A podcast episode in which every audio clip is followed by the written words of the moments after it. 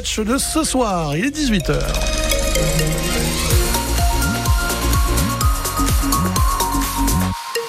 Le journal à 18h avec euh, Julien Prouvoyeur et vous allez voir comme la vie est bien faite. On commence ce journal par du football. Le Stade Rennais retrouve un vieil ami. Les Rouges et Noirs affrontent Sochaux en huitième de finale de la Coupe de France. Déplacement au stade Bonal chez ce club historique de la première division du championnat de France. Alors aujourd'hui, le club de Franche-Comté est en national et sur son banc, une vieille connaissance du foot en Ille-et-Vilaine. Oswald Tanchot a joué à l'AS Vitré. Il a aussi entraîné la Vitréenne dans les années 90-2000. Un match particulier donc, il a longtemps vécu au contact du Stade Rennais.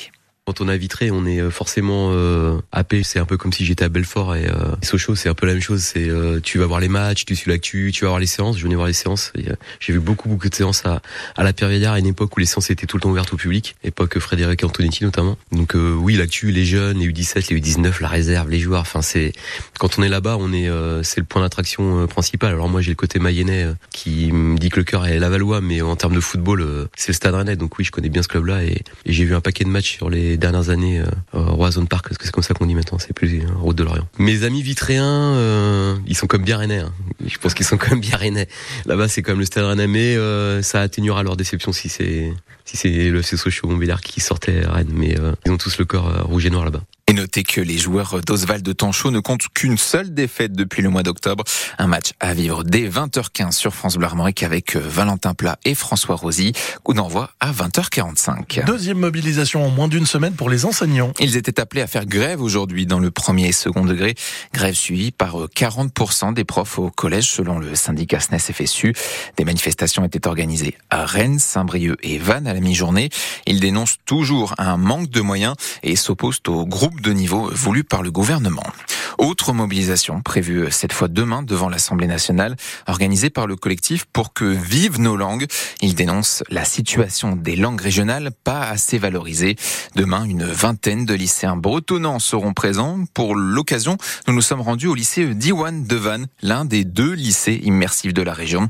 Tous les cours sont en breton et Frédéric Collat a rencontré des élèves de première.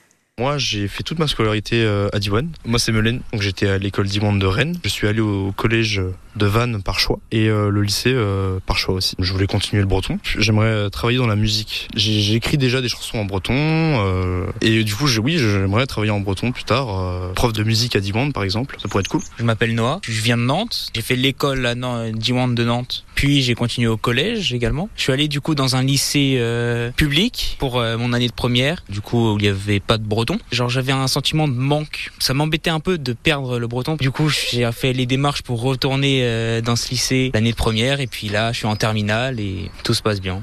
Tu veux faire quoi plus tard? Moi, plus tard, je vais être kinésithérapeute. En breton? En breton, euh, si possible, oui, effectivement. Pour le plaisir, pour la culture surtout. C'est important. Et demain, dans la matinale de France Bleu Armorique, nous recevons une lycéenne bretonne. Elle va manifester devant l'Assemblée nationale. Rendez-vous à 8h15. Les violences contre les élus au menu de l'Assemblée nationale aujourd'hui. Les députés examinent en ce moment un texte de loi. Il prévoit d'aggraver les sanctions pour ceux qui s'en prennent aux représentants de la République. Il y a neuf mois, le maire de Saint-Brévin-les-Pins, en Loire-Atlantique, avait démissionné. Son domicile était la cible de violentes attaques. Bruxelles recule sur la réduction des pesticides. La Commission européenne annonce supprimer un texte de loi. Il visait à réduire de moitié l'usage des pesticides d'ici 2030. Un retour en arrière sous la pression des agriculteurs européens. En Italie et en Allemagne, ils sont toujours mobilisés. Ces agriculteurs dénoncent des normes écologiques trop importantes. La saison des moules de Bouchot du Mont-Saint-Michel est terminée. Si vous trouvez des moules sur les étals, elles ne proviennent donc pas de la baie.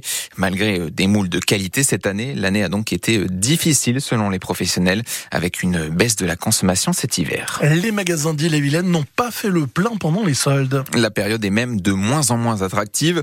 C'est ce que constate la Chambre de commerce et d'industrie du département. Selon une étude réalisée chez ces commerçants, 71% jugent que la fréquentation est en baisse par rapport à l'année dernière. Des nouvelles du roi Charles III. Il est apparu tout sourire aujourd'hui à Londres, quelques heures seulement après euh, l'annonce de sa maladie. Le roi est atteint euh, d'une forme de cancer. Il a salué longuement la foule, mais Charles va s'absenter de la vie publique pour une durée indéterminée. Et puis cela fait un mois, jour pour jour, que les skippers de l'Arkea Ultimate Challenge ont quitté Brest. Alors ils étaient 6 au départ, mais ne sont plus que 5 après l'abandon de Tom Laperche. Alors on fait un point sur le classement. Loin devant, on retrouve Charles Caudrelier en tête. Il est suivi par Armel Lecléache et Thomas Coville qui, eux, sont au coude à coude. Et en quatrième position, le briochin Anthony Marchand s'apprête, lui, à entrer dans le Pacifique.